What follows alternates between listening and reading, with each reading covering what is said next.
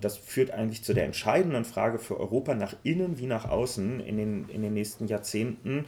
Und das ist Handelspolitik.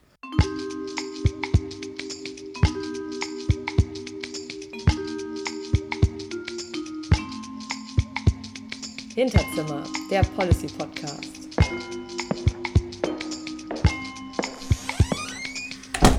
Herzlich willkommen zu einer neuen Folge von Hinterzimmer, dem Policy Podcast. Heute zu Gast ist Kevin Kühnert. Herr Kühnert ist seit 2017 der Bundesvorsitzende der Jusos und seit Ende letzten Jahres einer der stellvertretenden Bundesvorsitzenden der SPD. Herzlich willkommen, Kevin Kühnert. Vielen Dank, dass Sie sich heute die Zeit genommen haben. Danke für die Einladung. Sie sind der Vorsitzende der Jusos und sind ein sehr junger Spitzenpolitiker. Deswegen nehmen wir an oder hoffen vielleicht sogar, dass Sie noch ein paar Jahrzehnte in der Politik aktiv sein werden. Deswegen interessiert es uns heute, was Ihre langfristige politische Vorstellung von Deutschland ist, was Ihre Visionen sind. Im ersten Teil würden wir gerne über das Thema Sozialstaat sprechen. Wie sieht Ihr idealer Sozialstaat im Jahre 2050 aus? Also wie ist das Verhältnis von Sozialstaat und Arbeit in 30 Jahren? Also der, der Grundgedanke des Sozialstaats in Deutschland baut ja komplett auf Arbeit auf. Ne? Also die Beiträge zu den Sozialversicherungen werden aus dem Lohn heraus ähm, gezahlt und dadurch ist diese Verknüpfung da. Ähm, da entstehen mittlerweile Probleme und die werden in Zukunft größer werden, weil Arbeit untypischer wird. Ähm, die Arbeitszeiten werden untypischer, die Beschäftigungsdauer wird untypischer. Wo man früher 45 Jahre in einem Betrieb gearbeitet hat, arbeiten Leute heute zum Teil in ihrem Leben in 20 verschiedenen Beschäftigungsformen. Es entstehen Lücken dazwischen und sowas wie unser Rentensystem oder so kann noch schwer damit umgehen. Ich glaube also, dass wir ähm, sehr bald dazu kommen müssen, äh, neben den klassischen Begriffen von Angestellten und Selbstständigen etwas Drittes zu schaffen, was diese ganzen besagten Leute umfasst. Äh, in Österreich beispielsweise arbeiten die mit dem Begriff der abhängigen Selbstständigen. Das finde ich eigentlich eine ganz schöne, ähm, schöne Kategorie. Und was dahinter steckt, ist im Prinzip die Ansage, auch Click- und Crowdworker, auch Freelancer sind auf Dauer abgesichert, weil die Beiträge, die gezahlt werden, sich nicht so sehr darauf richten, an welchem Tag, in welcher Woche, in welchem Monat hast du wie viel gearbeitet, sondern dass kontinuierlich über einen längeren Zeitraum immer wieder gearbeitet worden ist. Also Realitäten anerkennen ist sozusagen eine Botschaft äh, an den Sozialstaat, nicht in der Sehnsucht nach einer alten Arbeitsgesellschaft verharren, äh, sondern die Realitäten anerkennen und kreative Lösungen finden, wie man das übersetzen kann, um dieses Sicherheitsgefühl, was sich damit ähm, verbinden soll, ähm, um das zum Ausdruck zu bringen.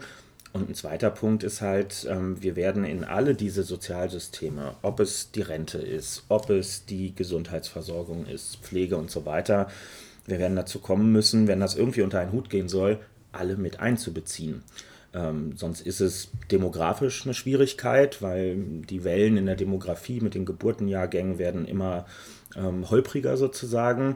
Ähm, und die, die Schere geht auch immer weiter auseinander, weil Leute in bestimmten Berufsgruppen sich sozusagen entkoppeln können von den Solidarsystemen und ihre eigene Versorgung schaffen. Und das legt letztlich den Grundstein für eine schleichende Entsolidarisierung zwischen ganz vielen beschäftigten Gruppen, die aber gerade in einer Arbeitswelt, die immer diverser wird, total wichtig sein wird.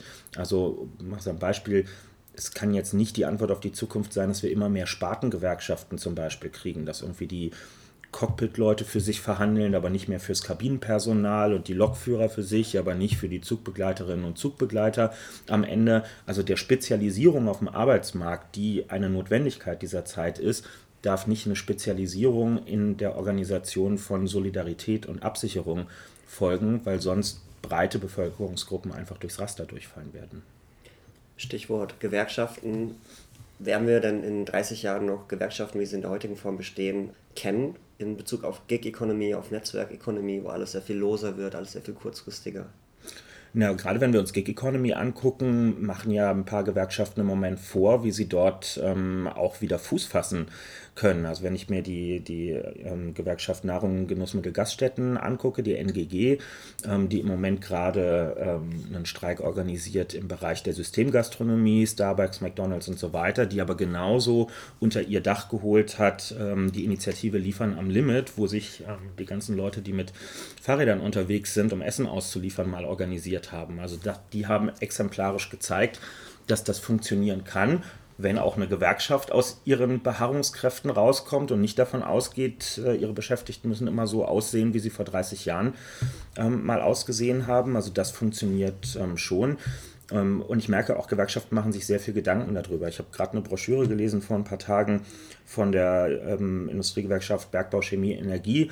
Die hat in einem sehr ausführlichen Verfahren mit Mitgliedern, Hauptamtlichen und so weiter ähm, vier große Zukunftsszenarien entworfen. Und zwar mal so richtig utopisch und offen. Also wie kann die Zukunft der Gewerkschaftsbewegung in ihrem Bereich eigentlich aussehen? Und das, das sind zum Teil Dystopien von irgendwie völlige Entkopplung vom Arbeitsmarkt, nur noch Spartengewerkschaft für die top organisierte Facharbeiterschaft in Industrie, Großbetrieben, bis hin aber auch zu, wir schaffen es irgendwie Brücken zu schlagen zwischen Beschäftigungs- Gruppen und dadurch auch einen Zusammenhalt in der Gesellschaft zu bauen. Also ich glaube, die Gewerkschaften, wenn sie überleben wollen, was sie können, müssen viel stärker gesellschaftlich auch noch wirken, dürfen nicht nur in ihrem Beritt des Arbeitsmarktes unterwegs sein, sondern müssen verstehen, dass wir mit, mit, mit multiplen Spaltungen in der Gesellschaft zu tun haben, die ja voll durch ihre Klientel durchgeht. Die sind alle total bedrückt über den hohen Anteil an AfD-Wählerschaft bis in ihre Mitgliedschaft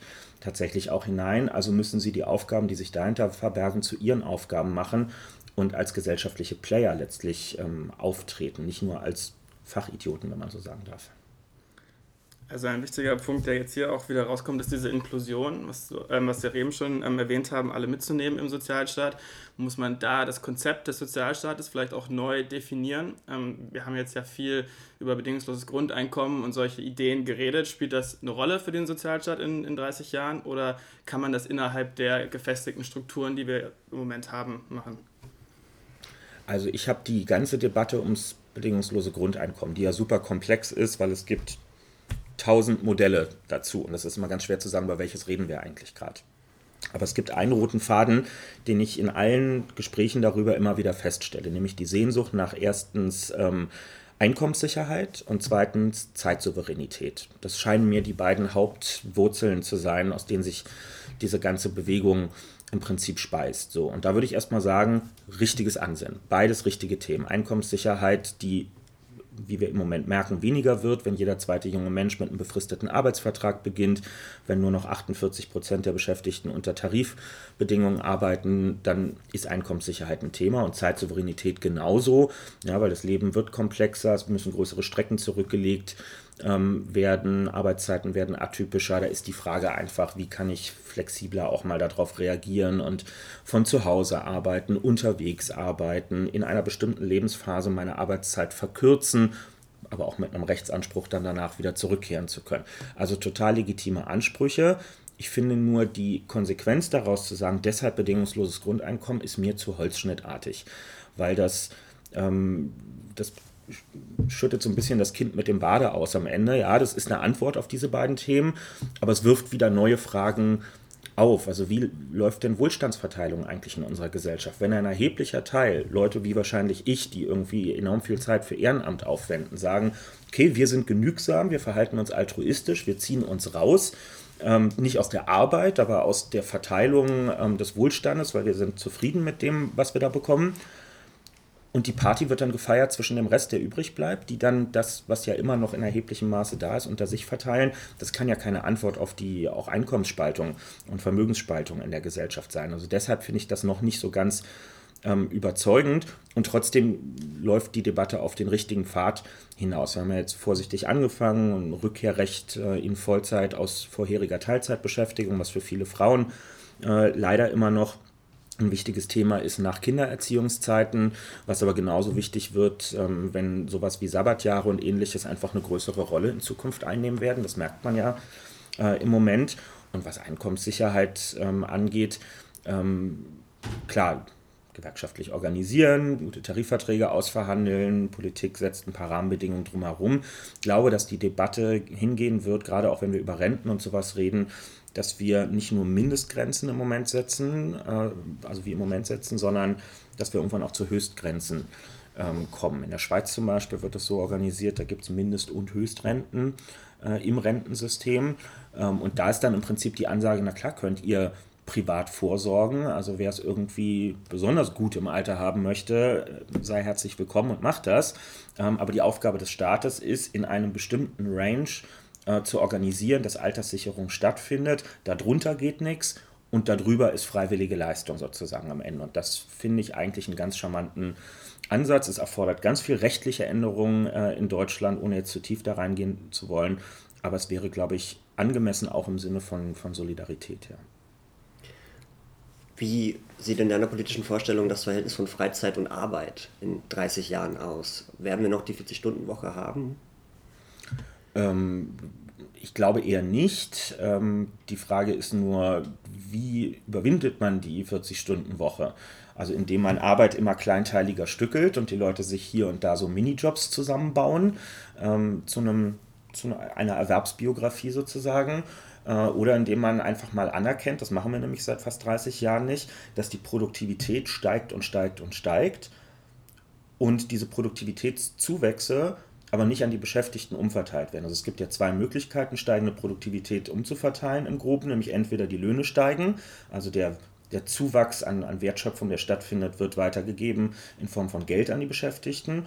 Oder die Bezahlung bleibt gleich gut und die Arbeitszeit wird im Gegenzug reduziert. So, entschieden hat man sich die letzten drei Jahrzehnte immer für die dritte Variante, nämlich das Geld wird aus der Verhandlungsmasse zwischen Arbeitgeber und Arbeitnehmer rausgezogen und wird an Anteilseigner und andere ausgeschüttet. Im besten Fall wird ein bisschen was davon investiert, aber in der Regel wird vor allem eine Menge ausgeschüttet äh, in Form von Rendite im Moment. Und das ist, ähm, das ist ein Problem. Also um diese Bedingungen möchte ich nicht Arbeitszeitverkürzung haben, sondern gerne so, wie es zum Beispiel die IG Metall äh, in den, leider nur den westdeutschen Bundesländern erkämpft hat. Da gibt es regelhaft für alle eine 35-Stunden-Woche und die ist bei vollem Lohnausgleich ähm, erkämpft worden. Und das könnten wir uns für die meisten Bereiche leisten, setzt aber wiederum auch voraus, gerade im Dienstleistungsbereich, dass Arbeitszeiten auch realistisch berechnet werden. Das heißt, wir müssen weg davon kommen, dass Reinigungsverträge als Werkvertrag ausgegeben werden, dass da also nicht drin steht, du arbeitest so und so viele Stunden, sondern du machst so und so viel Quadratmeter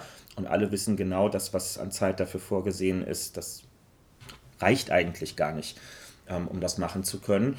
Ähm, und ähm, wir müssen Sorgearbeit beispielsweise auch in die bezahlte Arbeit mit reinnehmen. Also wenn ich höre, dass immer wieder Pflegekräfte ihre Arbeitszeit auf 32 Stunden reduzieren und dann hinter vorgehaltener Hand sagen, na, ich mache das, weil ich damit in etwa bei einer 40-Stunden-Woche dann in real sozusagen rauskomme, dann zeigt das ja einfach, dass wir ganz viel unbezahlte, aber geleistete Arbeit ähm, haben und dadurch auch keinen realistischen Blick darauf, wie viel Arbeit eigentlich anfällt in unserer Gesellschaft.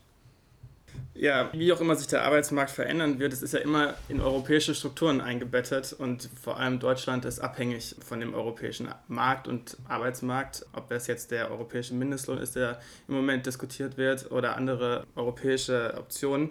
Deswegen würden wir vielleicht zum zweiten Themenblock gehen, der so ein bisschen das Ganze in das europäische Bild einbetten würde. Und ähm, ja, vielleicht ganz am Anfang eine ganz einfache Frage, wie sieht denn Europa in, in 30 Jahren aus? Bei den ganzen Entwicklungen, die es im Moment gibt. Beziehungsweise, wie würdest du dir wünschen, wie es mhm. aussieht in 30 Jahren? Ja, das ist schon leichter zu beantworten, ja. weil ich glaube, die Zukunft Europas ist eine der offensten Fragen, die wir überhaupt vor uns haben, weil da alles letztlich passieren kann. Also wenn ich mir das jetzt basteln könnte, würde ich sagen, an allererster Stelle steht, dass wir eine Verfassung in Europa brauchen, weil wir flicken seit Jahren an ganz viel kleinteiligem Kram rum, den wir eigentlich nur deshalb so ausführlich diskutieren, weil wir nie grundlegend geklärt haben, auf welcher Grundlage wir eigentlich in Europa gemeinsam Politik machen. Also im Grundgesetz in Deutschland steht drin, wir sind ein sozialer Bundesstaat. Das ist zwar ein sehr allgemeiner Satz, aber der gibt in vielen Fragen einen Hinweis darauf, was hier eigentlich zu passieren hat, wenn politische Entscheidungen getroffen werden. Was Vergleichbares fehlt uns in Europa. Also ich hätte gerne so einen verfassungsgebenden Prozess innerhalb der nächsten, vielleicht nicht 30, sondern besser ein bisschen weniger Jahre, ähm, indem wir uns darüber verständigen. Also gibt es ein gemeinsames europäisches Sozialsystem. Wir fangen jetzt an, über Mindestlohn zu diskutieren, aber das ist ja nur ein erster Baustein. Also machen wir die Sozialversicherungssysteme auch gemeinsam. Also erkennen wir quasi an, Europa ist ein gemeinsamer Arbeitsmarkt. Ähm, das wird ja auch im, Alltag immer sichtbarer. Die Leute arbeiten nicht nur in ihren Heimatländern, sie gehen zum Arbeiten ins Ausland, ob für kürzere oder längere Zeit. Ähm, wir wenden unsere Regelungen, zum Beispiel siehe Mindestlohn, an, wenn LKWs in Deutschland, die aus dem europäischen Ausland kommen, über unsere Autobahnen fahren. Also das sind ja Ansatzpunkte, wo man zeigt, ja, wir wollen anscheinend zu einer Vereinheitlichung kommen. Aber lass es uns mal von der anderen Seite aufziehen und überlegen, wie sehen die Strukturen eigentlich ähm, dahinter aus. Ein zweiter Punkt, der dann, glaube ich, aber passieren muss, ist, ähm, da müssen ganz viele Sicherheiten geschaffen werden, weil gerade nach den Zeiten der Finanz- und Wirtschaftskrise in Europa hat man ja gesehen, das ist alles sehr krisenanfällig. Wir sind nicht alle auf dem gleichen Level, was Wohlstand äh, und Verteilungsgerechtigkeit ähm, angeht. Auch Krisenanfälligkeit ist unterschiedlich ausgeprägt. Sprich, warum sollten diese Staaten und die ganzen Menschen, die dahinter stehen, warum sollten die sich für eine Vereinheitlichung dieser Systeme entscheiden, wenn sie und jetzt machen wir mal kurz Stammtisch sprech, wenn Sie das Gefühl haben müssen, na, wenn dann demnächst in Griechenland wieder irgendwas in die Binsen geht, dann sind wir alle mit im Boot und müssen das alles mit bezahlen. Weshalb ähm, ich den Gedanken total charmant finde, zu sagen, ähm, wenn, man, wenn man auch nicht will, dass Europa weiter an den Populismus abdriftet, muss man im Prinzip ein, ein, ein Rückversicherungssystem schaffen, was jedem einzelnen europäischen Staat garantiert, dass in einem Krisenfall ähm, die sozialen Sicherungssysteme aufgefangen werden. Also das, was in Griechenland und teilweise ja auch Spanien, Portugal, Italien passiert, ist, dass die Antwort auf eine Finanz- und Wirtschaftskrise, auf Zockerei und ähnliches, auf Steuerhinterziehung, dass die Antwort darauf ist, Gesundheitsleistungen werden zusammengestrichen, Renten werden gekürzt, ähm, das Schulmittagessen ist nicht mehr kostenfrei und ähnliches. Das darf nicht mehr passieren. Ähm, und dafür braucht es eben so ein Rückversicherungssystem, was einfach sagt, okay, es gibt in Europa einen Fonds und wenn irgendwo richtig die Kacke am Dampfen ist, dann springen wir ein und sichern den sozialen Zusammenhalt vor Ort. Das fände ich ähm, tatsächlich sehr schön. Vielleicht nochmal von dieser Verteilungsebene weg. Was ich sehr interessant finde als Ergänzung zur, zur parlamentarischen Demokratie und worüber ja im Moment auch viel geredet wird, sind diese Bürgerinnen und Bürgerversammlungen, die in Irland erprobt worden sind rund um die Frage der Schwangerschaftsabbrüche, ein jahrzehntelang ungelöster, äh, festgefahrener politischer Konflikt, bei dem offensichtlich die politischen Parteien eine, sich in eine Sackgasse manövriert hatten und zum Teil auch gegen die Mehrheitsmeinung nicht mehr handlungsfähig waren. Und diese Bürgerversammlungen haben zumindest helfen können, das aufzulösen, weil sie aufgezeigt haben, dass die Mehrheitsmeinung im Land mittlerweile eine andere ist, als das die Parteien gedacht haben. Ich glaube, dass uns das an vielen Stellen geholfen hätte oder auch wird, äh, wenn wir sowas haben. Nehmen wir zum Beispiel eine solidarische Unterbringung von Geflüchteten in Europa. Ich glaube nicht, dass die Positionen dazu so einheitlich in Ungarn und Polen sind, wie das die nationalen Regierungen zum Ausdruck bringen. Erst recht, wenn man ihnen ein System anbietet, in dem man sagt, ihr kriegt das Geld bereitgestellt für Beschulung, Unterbringung, Spracherwerb und wir geben euch das gleiche Geld nochmal obendrauf im Rahmen dieses solidarische Städtenetzwerkes, um für die Infrastruktur vor Ort was zu machen. Da gibt es irrsinnig viele Kommunen in diesen Ländern, die sagen, wir sind sofort mit dabei. Bitte gebt uns eine Möglichkeit, an Orban und Kaczynski vorbei äh, an diesen Programmen teilzunehmen. Also Europa muss, glaube ich, viel stärker auf der lokalen Ebene ankommen. Nicht indem irgendwo Plaketten an die Häuser gehängt werden, dieses Haus wurde gefördert mit den Mitteln der Europäischen Union, sondern indem tatsächlich sichtbar wird, hier fließen unmittelbar Mittel rein, die unsere nationale Regierung gar nicht bereitstellen will oder auch manchmal gar nicht bereitstellen kann. Jetzt sind wir schon mittendrin im Thema Beteiligung der Bürger in Europa und auch demokratische Legitimation. Wie genau würdest du dir denn die äh, Institutionen der EU in 30 Jahren wünschen? Also haben wir noch ein europäisches Parlament? Haben wir noch einen europäischen Rat? Oder wie genau kann ich als Bürger Einfluss nehmen in der EU? Auf jeden Fall haben wir ein europäisches Parlament, aber bitte eins mit vollwertigen Parlamentsrechten, also mit einem Initiativrecht. Im Moment wissen ja viele gar nicht, ähm, ist es so, dass das Europäische Parlament nur sich darüber verständigt und diskutiert und beschließt, was ähm, von der Kommission vorgelegt wird an Vorschlägen, dürfen aber keine eigenen Vorschläge in Gesetzesform einbringen. Das ist ein großer Nachteil gegenüber allen gängigen Parlamenten, die wir eigentlich so kennen. Ähm, also das muss auf jeden Fall passieren, denn was wir ja wahrscheinlich auch alle in Gesprächen immer wieder merken, ist, die, die Leute, die sich jetzt nicht 24-7 mit Politik beschäftigen, haben keinen blassen Schimmer, wie die Entscheidungsprozesse in Straßburg und Brüssel ähm, eigentlich genau laufen. Aber in deren Verständnis und ehrlicherweise in meinem eigentlich auch, ist es doch so, wenn Sie, fürs Euro, wenn Sie für Europa wählen, dann wählen Sie die Abgeordneten zum Parlament. Das heißt, die identifizieren Sie als Ihre unmittelbaren Interessenvertreterinnen und Vertreter.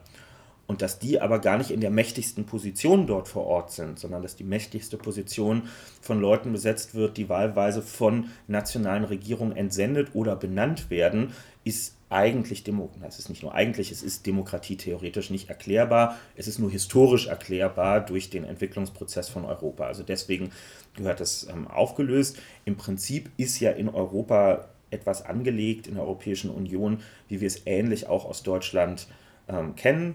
Es gibt ein Parlament, was gerne noch stärker werden darf. Es gibt eine Kommission, die eine Art von Regierung ähm, bildet. Ich kann mir sehr gut vorstellen, dass das auch irgendwann mal politisch gebildet wird, sobald die Rolle dann nämlich von den Parteien im Parlament gestärkt ist, ist es auch leichter erklärbar, dass man anhand der Koalition, die sich zwischen diesen Parteifamilien bilden, ähm, eine Kommission zusammenstellt und nicht krampfhaft versucht, irgendwie aus jedem Winkel Europas immer noch irgendjemand mit irgendeinem Ressort zu versorgen.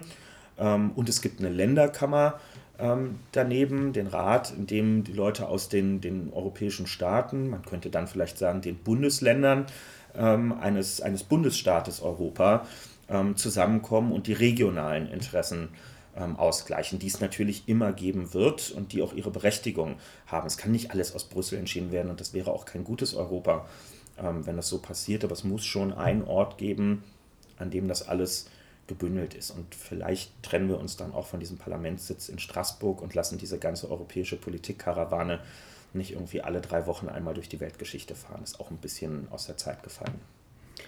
Hat Ihr Europa der Zukunft auch einen Präsidenten oder eine Präsidentin? Und wenn ja, wie wird sie oder er gewählt? Ich kann mit Direktwahlen von Personen grundsätzlich nicht so fürchterlich viel anfangen. Also sowas ist irgendwie bei für Bürgermeisterämter finde ich das in Ordnung, weil das sehr unmittelbar ist und man die Möglichkeit hat, diese Leute auch kennenzulernen. Für politische Ämter, wo die meisten Menschen in der Regel nie persönlichen Kontakt haben werden, finde ich das schwierig, gerade in Zeiten einer ähm, Mediengesellschaft, die sich ähm, in eine noch unklare Richtung ähm, entwickelt. Soziale Medien spielen eine größere Rolle, das ist auch logisch und, und richtig so. Ähm, sind, wir sind aber noch sehr ungelenk im, im Umgang damit, gerade was irgendwie auch Fake News und ähnliches angeht und politisches Campaigning, was dort betrieben wird. Das heißt, wenn ich die Möglichkeit nicht habe, solche Kandidatinnen und Kandidaten selbst kennenzulernen, werde ich insbesondere auf digitale Medien angewiesen sein und ich vertraue im Moment und wahrscheinlich auch in absehbarer Zeit nicht darauf, dass sich in diesem digitalen Raum eine Diskussionskultur über politische Fragen darstellen lässt, die a attraktiv und sachgemäß ist und die b nicht instrumentalisiert wird am Ende von Leuten, die aus anderen Interessen versuchen, diese Abstimmung zu beeinflussen. Da finde ich dann tatsächlich das Repräsentationsprinzip, ich wähle Abgeordnete in ein Parlament, übrigens gerne auch mal mit Wahlkreisen ähm, in Zukunft und nicht nur über so Bundeslisten, wo ich eine anonyme Gruppe von Leuten wähle. Die wähle ich, denen vertraue ich, die müssen mir gegenüber rechtfertigen, wen sie da ins Amt ähm, gehoben haben in Brüssel. Ähm, aber an die trete ich dann sozusagen auch das Recht ab, diese, diese Entscheidungen zu fällen. Es scheint mir angemessen bei der Größe des Raumes zu sein, über den wir hier reden. Vielleicht versuche ich nochmal diesen roten Faden jetzt aufzunehmen, der sich bisher durch die ganzen europäischen Sachen zieht, dass einerseits diese Bürgerbeteiligung oder Partizipation durch die Konferenzen ist, andererseits die Legitimation von den Repräsentanten und institutionelle Fragen haben wir gerade schon angesprochen. Mich bringt das direkt zu der Frage, wie gestalten das Parteien später in einem Parlament, das vielleicht stärker ist und was ist die Rolle von nationalen Parteien, die genauso auf europäischer Ebene im Moment Schwierigkeiten haben. Also wir sehen ja, dass es durchaus Gravitationen gibt, die man vielleicht so vor 20 Jahren noch nicht erwartet hatte. Deswegen, wie würden Sie sich vielleicht die Parteienzusammenarbeit von nationalen und europäischen Parteien wünschen und wie wird sich das ganze Parteiensystem vielleicht gestalten? Die großen Parteienfamilien werden eine kleinere Rolle spielen, als das traditionell ähm, bislang der Fall ist. Das ist ähm, einfach durch die gesellschaftliche Entwicklung ähm, zu erkennen. Die Gesellschaft wird diverser, vielfältiger. Es gibt nicht mehr die großen Interessenvertretungsblöcke in Form von Parteien, die riesige Teile der Bevölkerung abdecken, weder lokal noch international. Das wird einfach nicht mehr so sein. Das macht es dann natürlich auch schwieriger. Ich glaube, wir haben jetzt ja schon Vertreterinnen und Vertreter von, weiß ich nicht, 150 verschiedenen Parteien oder so im Europäischen Parlament drin. Ähm, ich glaube, dass wir, dass diese Koalition, wenn es sowas ähnliches geben soll in Europa, dass die sich auf die großen wesentlichen Richtungsfragen wird beschränken müssen, also mehr europäische Integration oder weniger, gemeinsame Sozialstaatlichkeit oder Eigenverantwortung im Sinne von jeder guckt ähm, auf sich selbst, ähm, jeder verteidigt sich selbst oder gemeinsame Verteidigungs- und damit auch Außenpolitik und Friedenspolitik ähm, Bemühungen. Das sind so die, sind ja die großen Richtungsfragen, wo wahrscheinlich die meisten intuitiv in die eine oder andere Richtung tendieren. Sich darüber zu verständigen scheint mir notwendig. Man kann nicht in den Tag hinein arbeiten in einem Parlament, aber ob man jetzt wirklich so Koalitionsverträge, wie wir sie heute noch in Deutschland kennen, mit 180 Seiten, wo dann auch noch die europäische Kleingartenförderung drin geregelt wird, ob das alles so noch passieren muss oder ob da nicht auch dynamischere Mehrheiten möglich sein sollten, ähm, da habe ich eine gewisse Ahnung, in welche Richtung das gehen wird. Das gilt übrigens auf allen Ebenen. Ich glaube, dass, diese, ähm, dass dieser Anspruch, die Zukunft für vier oder fünf Jahre in, einem, in einer quasi Broschüre niederzuschreiben und sie als Drehbuch zu nehmen für das eigene politische Handeln, das mag in den 70er Jahren noch geklappt haben, weil die politischen Dynamiken auch nicht so waren, dass dann ähm, sich die Welt andauernd geändert hat. Heute merken wir ja, haben solche Koalitionsverträge eigentlich keine drei Monate Bestand, ohne dass sie von der Wirklichkeit überholt ähm, worden sind. Also regieren wird dynamischer werden, auch Mehrheitsfindung wird dynamischer werden. Was sind denn Ihre Antworten auf die großen Richtungsfragen, die der EU bevorstehen? Also brauchen wir eine europäische Armee beispielsweise oder welche andere Kompetenzen sollte die EU in 30 Jahren haben, die sie vielleicht heute nicht hat?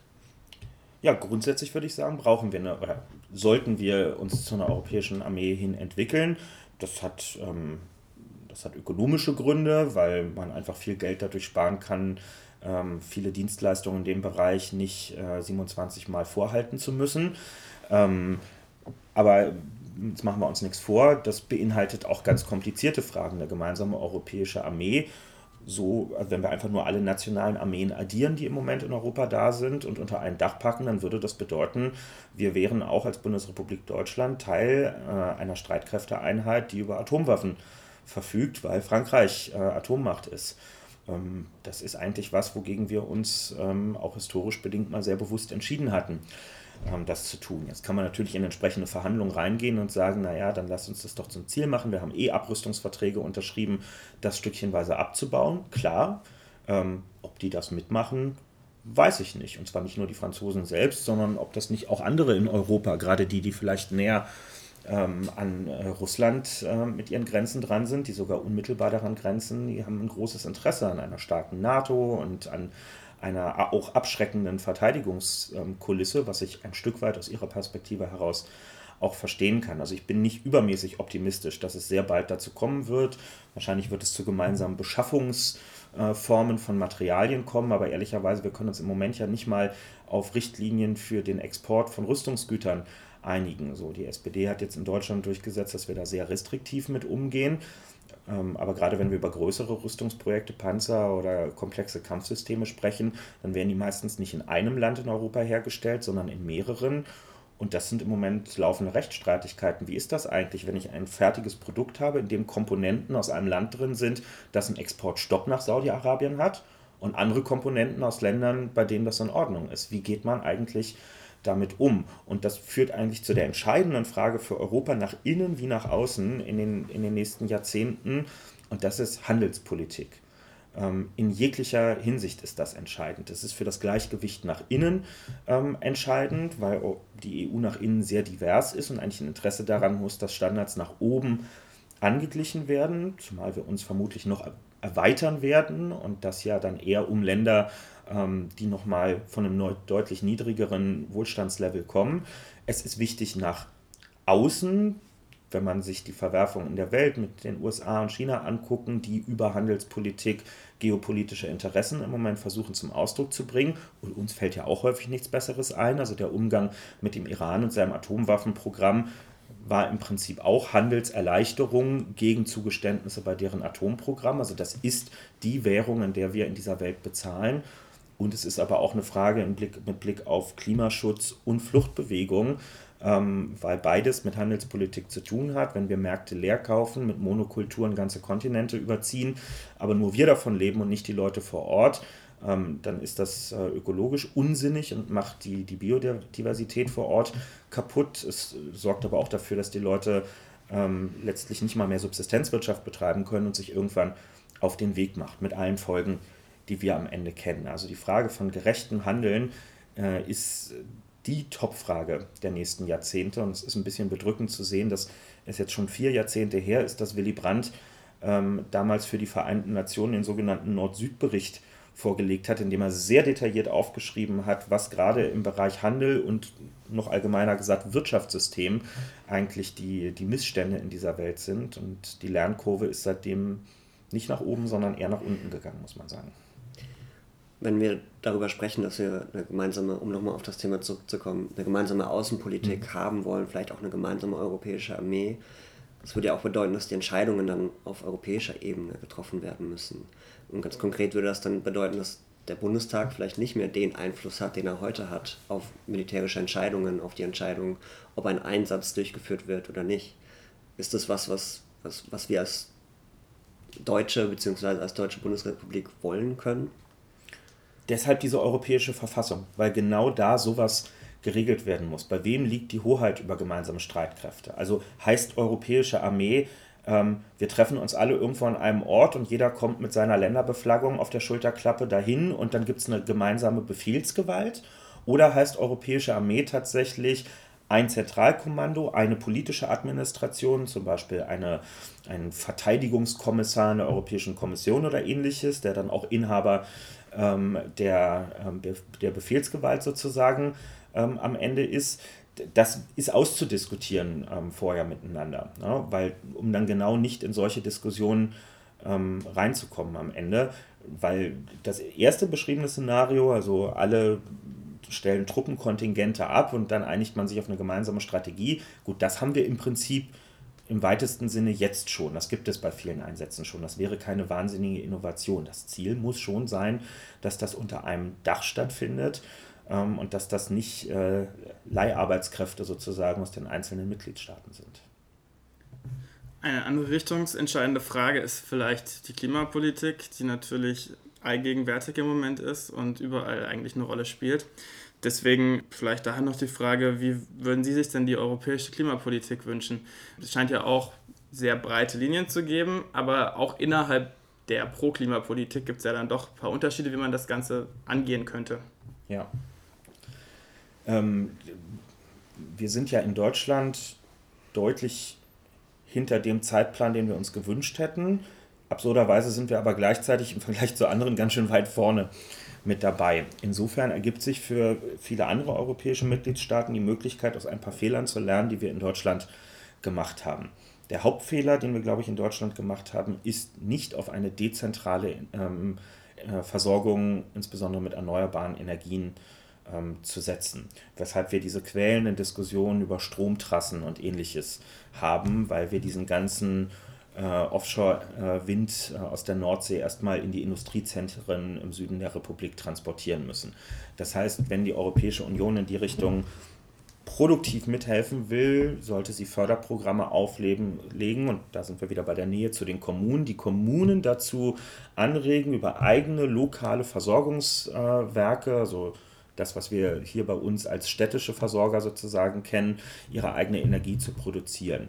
Durch Wasserkraft, wenn es die Möglichkeit äh, in der Nähe ähm, gibt, durch wenn man denn einen Windpark aufstellt, einen kommunalen oder genossenschaftlich betriebenen Windpark, ähm, der die Gemeinde energieautark macht oder zumindest die Gewinne vor Ort lässt, damit Infrastruktur damit finanziert werden kann, durch eine Pflicht zur Verbauung von Photovoltaik bei mindestens mal öffentlichen Gebäuden auf jeden Fall, was absurd ist, dass das äh, im Moment noch nicht ähm, der Fall ist. Also ich glaube, wir gewinnen ähm, die Debatte um die Energiewende nicht, wenn wir die sehr deutsch geprägte äh, Atomenergie-Ausstiegsdiskussion jetzt einfach auf alle anderen anwenden. Man muss einfach zur Kenntnis nehmen, das wird anderswo nicht so emotional diskutiert äh, wie in Deutschland. Kann man richtig finden, kann man falsch finden, ist egal, es ist jetzt so.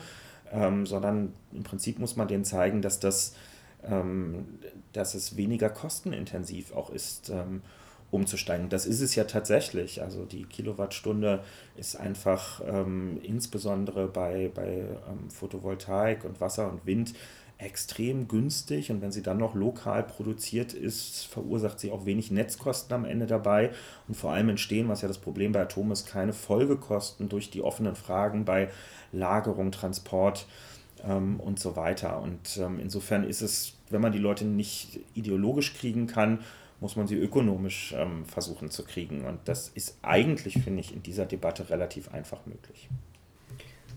Wenn wir über das, das Europa Ihrer Vorstellungen nachdenken, was ist denn eine Kompetenz, die dieses Europa nicht haben soll in der Zukunft? Also welche Kernkompetenz würden Sie sagen, muss bei den Nationalstaaten, vielleicht dann Bundesstaaten bleiben? Hm, Oder würden Sie sagen, wir schieben alles nach Europa? Nee, nee, nee, also das ist überhaupt nicht meine Haltung. Ähm, ich weiß nur nicht, ob man die Themenbereiche so klar abgrenzen kann. Ähm, ich mache es mal ein Beispiel Mobilität. Natürlich muss die Frage, wie vor Ort der Bus in welcher Taktung fährt, auf welche Schulanfangszeiten und Schichtzeiten beim örtlichen Großbetrieb das abgestimmt sein muss, das kann doch kein Beamter in Brüssel entscheiden. Das ist ja äh, vollkommen klar. Die Frage aber, ob man Mobilität ähm, und damit Teilhabe ja am gesellschaftlichen Leben zu einem Gemeinwohlgut in Europa erklärt, es mitfinanziert, ähm, vielleicht ein Privatisierungsverbot einführt äh, in diesem Bereich und sagt, nein, es ist eine öffentliche Aufgabe, vielleicht sich auch dazu entscheidet zu sagen, wir machen das nicht mehr über eine Ticketfinanzierung, sondern wir machen das über ein Umlagesystem. Jeder zahlt, sei es über Steuern oder über Abgaben, einen Beitrag zur Verkehrswende und erlangt im Gegenzug das Recht, ähm, ohne weitere Zuzahlungen ähm, alle öffentlichen Verkehrsmittel nutzen zu dürfen.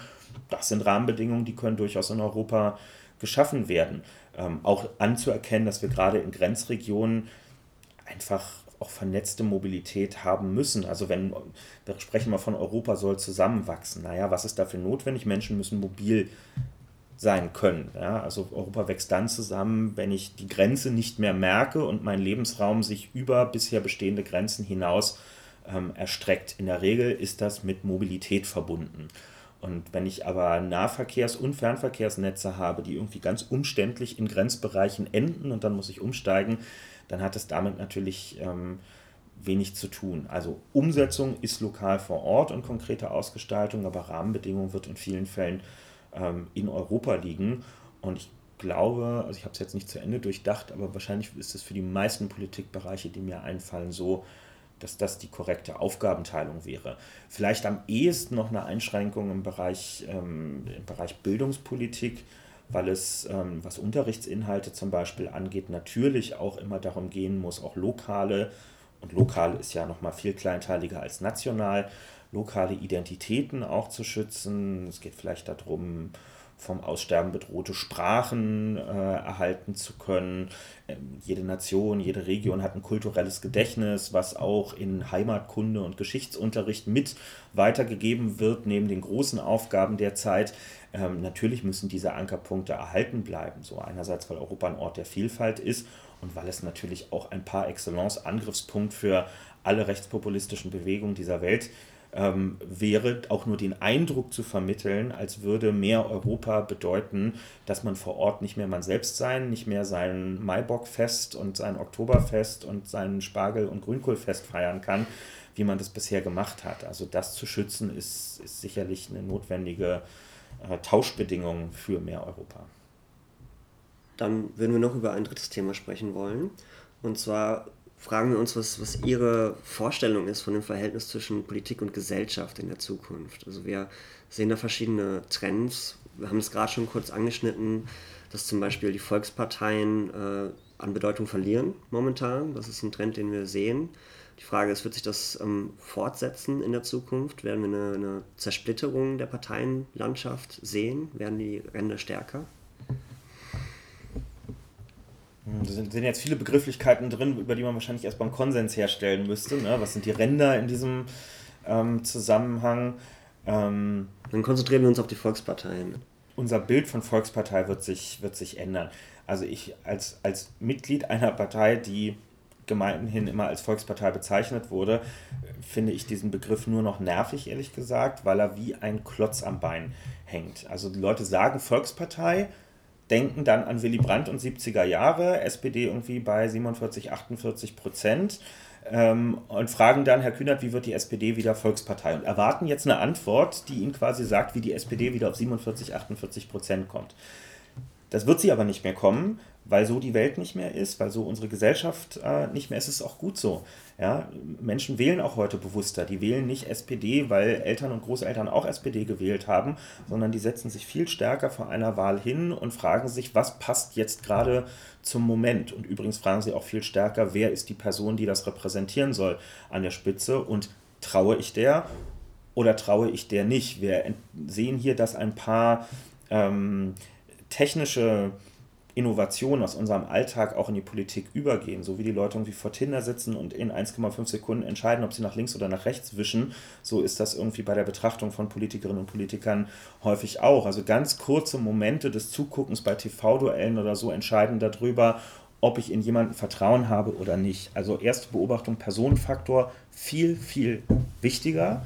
Das bringt die Volksparteien, die bisherigen, noch in eine Vorteilssituation, weil sie ein viel größeres Personalreservoir haben, aus dem sie schöpfen können, national, international wie auch lokal. Also sie verfügen über viel mehr ähm, Humankapital, wenn man das mal so, so technisch ähm, bezeichnen möchte.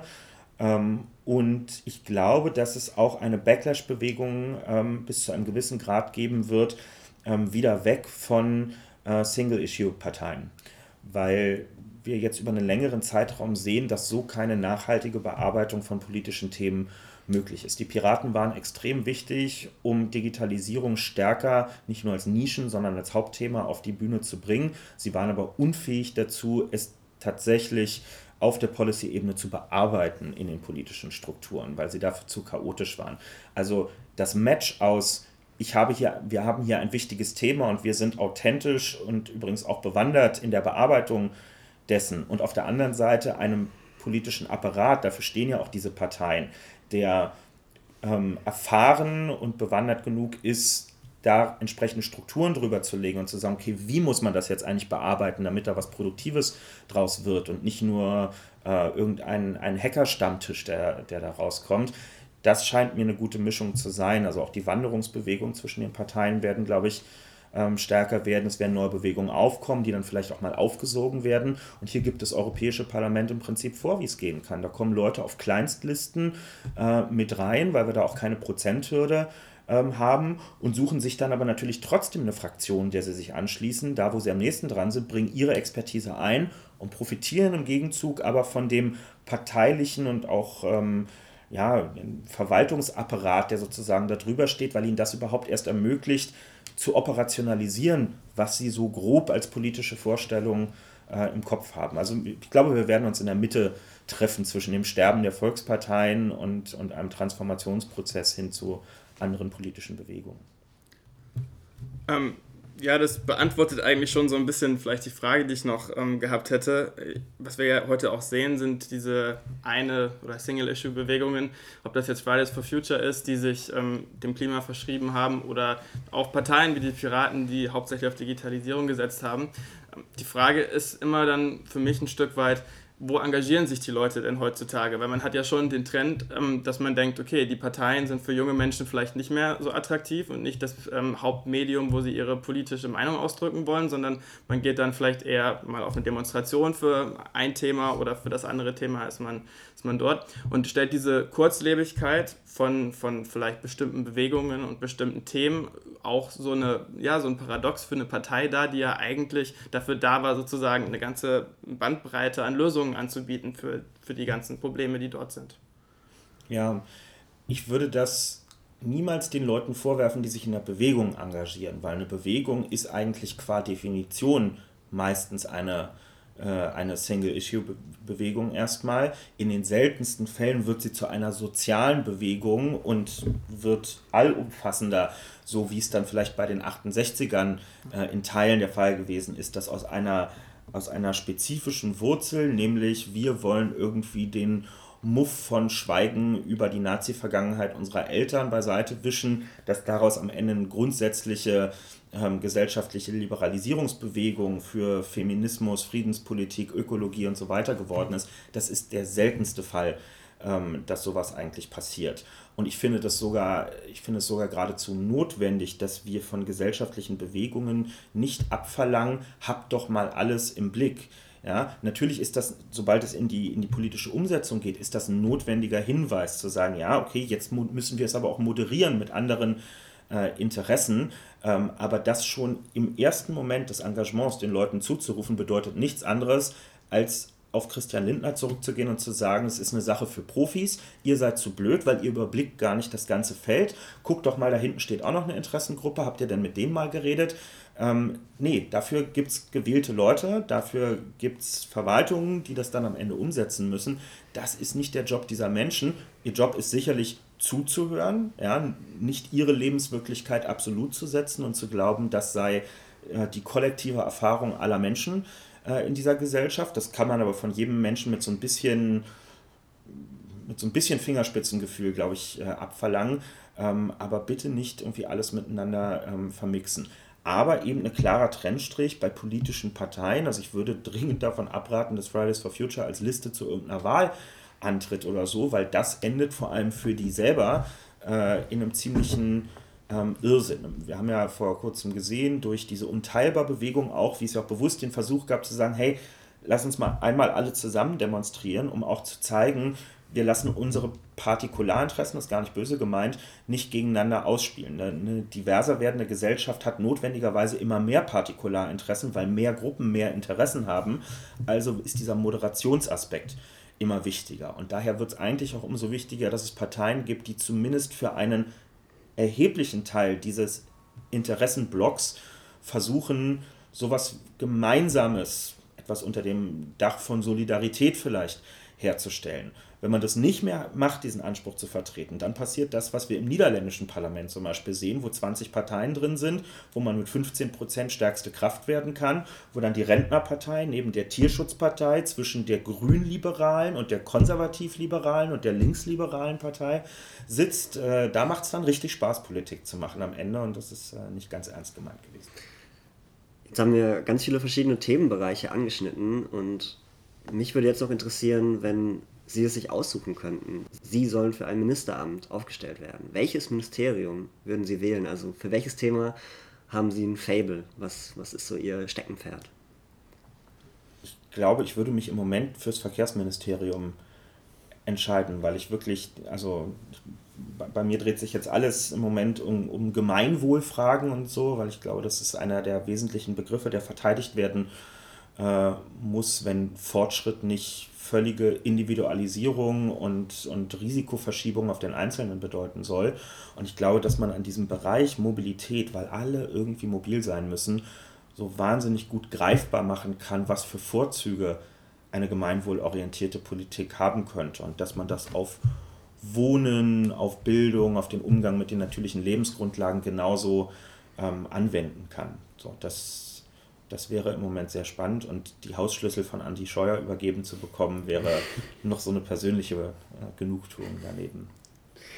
Bevor wir zum Ende kommen, fragen wir unsere Gäste immer gerne nach äh, ein, zwei Buchempfehlungen, was sie vielleicht gelesen haben oder was sie vorhaben zu lesen. Haben Sie da was für uns?